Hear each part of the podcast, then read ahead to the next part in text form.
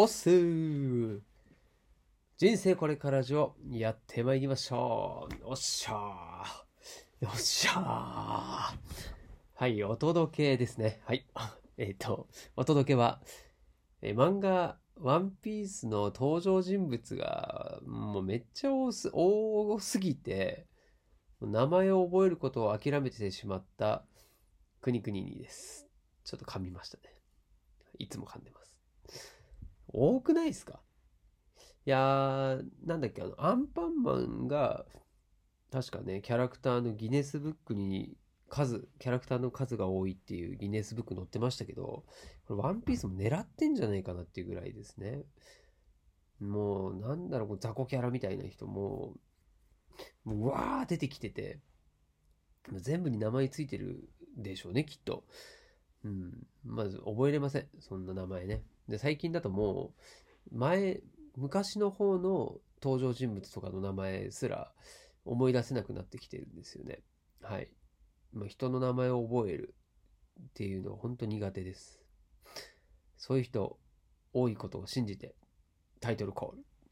この番組は40を過ぎた平凡なおじさんがローンを1000万円以上も残して脱サラをしてもなんだかんだ生きていけるってことをお見せしてあなたをポジティブにする番組です。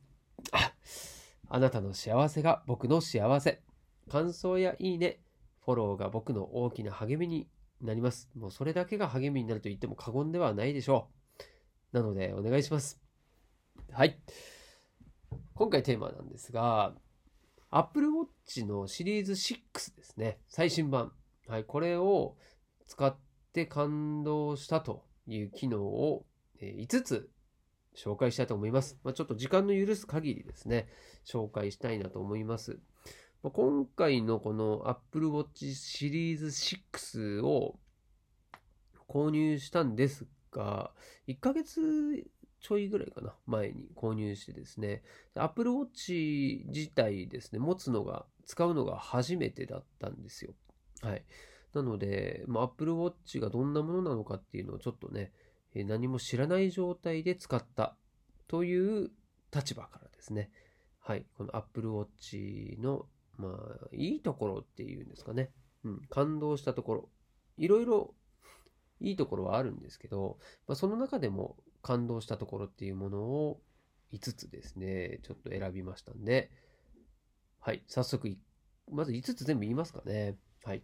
で、1つ目がですね、MacBook がノートパソコンですね、が、え認証なしで開けるというのと、2つ目、え電車やバスなど公共交通機関ですね。これも Apple Watch だけで乗れると。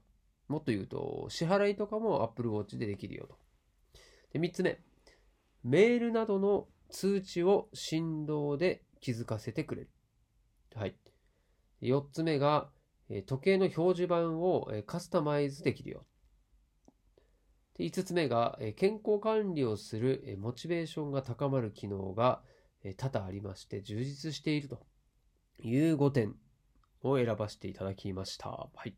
で、1つ目のですね、MacBook が認証なしでも開くっていうのは、通常ですよ。MacBook を開く上では、えー、なんだろう、あの、こう認証のですね、パスコードを入力するとか、あとはこう指紋のバージョンと、あとはフェイス、なんだっけ、フェイフェイス、フェイス？フェイス？はい。と顔認証ですね。はい。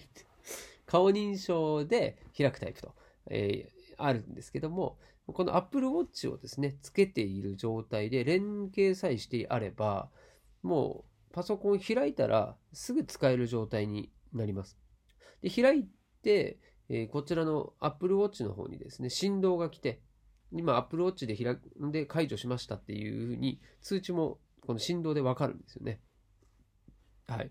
なんでこれもストレスなしにそのまますぐ使い始められるっていうのは、まあ、地味に便利だなと思いまして、これ本当初めてやった時に、おおって感動しました。はい。なるほどと。こういう使い方もあるんだなと。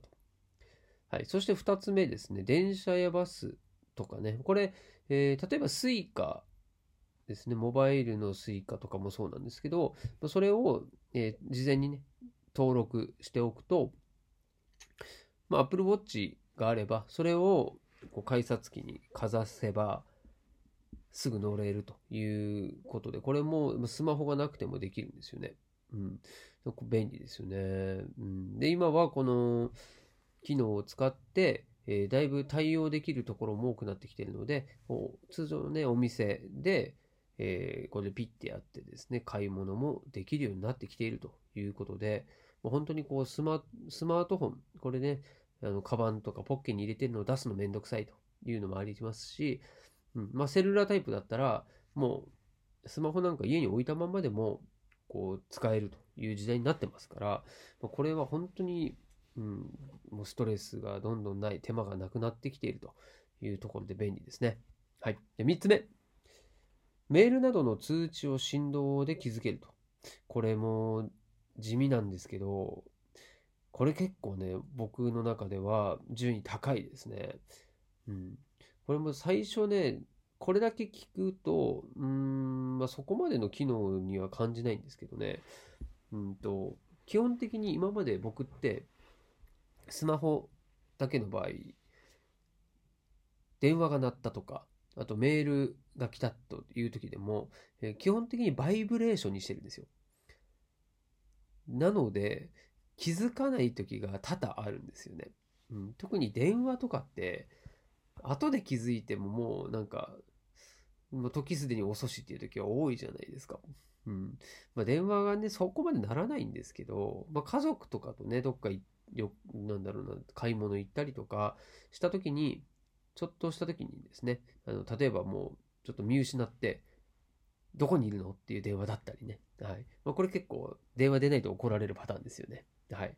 今はもう、本当になん意図的に出ないっていう時はありますけど、その気づかないっていうのもないですね。もう必ずバイブレーション、こう腕で鳴るので、ブルブルってなるので、まず気づきます。はい。で、メールも、こう通知する、例えば LINE だったら、誰、誰々さんからの、え、通知の場合は、振動させたいっていう風にこう選べるんですよね。なので、LINE 全部通知してくれるんじゃなくて、もうその人ごとで選べるので、設定するのちょっとめんどくさいんですけどね。ただ、これも、例えば通知来た時に、あ、この通知今後いらないなと思ったら、通知オフって、はい。通知来た時にオフにしていけば、その都度、どんどんこう選別されていくようになるので、これも本当便利です。うん。もう、なんでしょうね。その、メッセージとかも内容も Apple Watch の画面で確認もできるし、でちょっとしたことならね音、音声とかで入力したり、絵文字1個でこう返したりもできるので、これ本当知り合い同士だったらこれで完結できます、簡単に。はい。で、これも本当便利ですね。はい。もっと言うとですね、こう振動っていう部分で言うと、目覚まし。これもめっちゃおすすめです。うん今までだとね、こうアラームセットしてたんですけど、もう Apple Watch で目覚ましをセットすると、振動で起きれるんですよね。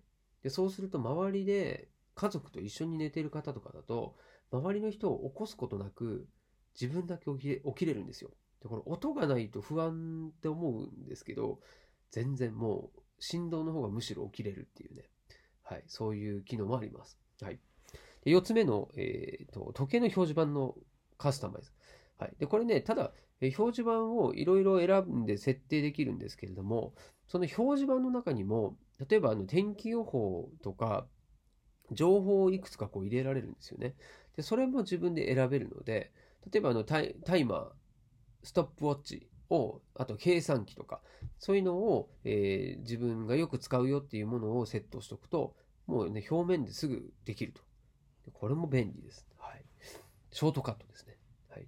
で、最後に5つ目が、健康管理をモチベーション、まあ、する、モチベーションが高まる機能が充実しているということで、うん。まあ、これはね、もう本当心拍数から始まり、もうね、あの、いろいろあってちょっとこれ語りきれないんですけれども、まあ、なんだろうな、こう、呼吸をですね、整えましょうとかですね、そろそろ立ちましょうとかね、うん、いろんな機能があって、これもかなりモチベーションが上がる機能なので、まあ、今回ね、この5つに限定しましたけれども、Apple Watch とてもいいです。はい、おすすめしたいと思いますんで、皆さんも使ってみてください。ではまた